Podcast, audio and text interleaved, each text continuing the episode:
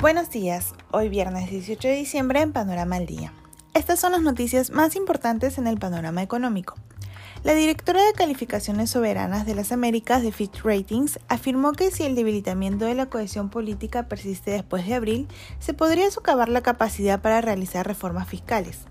El pasado martes, Fitch Ratings advirtió que la calificación de Perú podría verse deteriorada tras cambiar su panorama para la economía peruana de estable a negativo.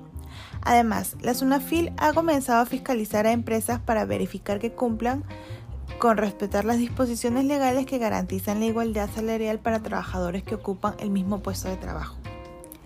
En la conferencia de prensa del día miércoles en Palacio de Gobierno, la ministra de Salud Pilar Macetti afirmó que ya están tomando precauciones para una segunda ola de pandemia del COVID, como el envío de material a regiones que incluye equipos de protección personal.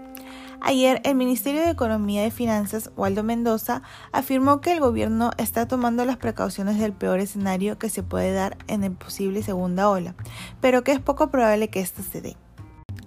La Superintendencia de Banca y Seguros y señaló que aún existe incertidumbre acerca de la devolución de la morosidad del sistema financiero en los próximos meses.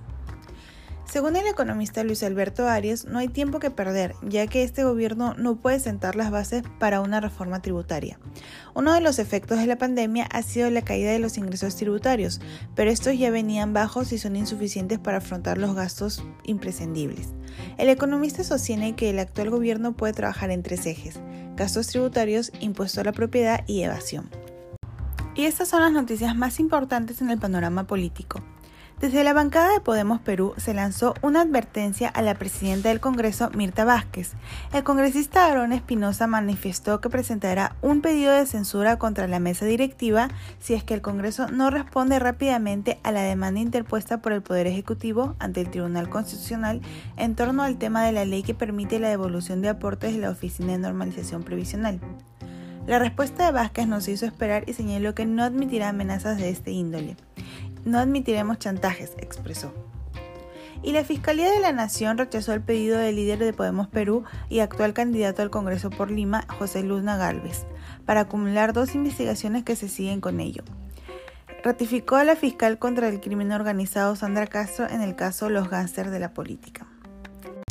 El candidato presidencial Hernando de Soto mostró esta semana un supuesto sondeo electoral que lo colocaba en el primer lugar en intención de voto para las elecciones generales del 2021.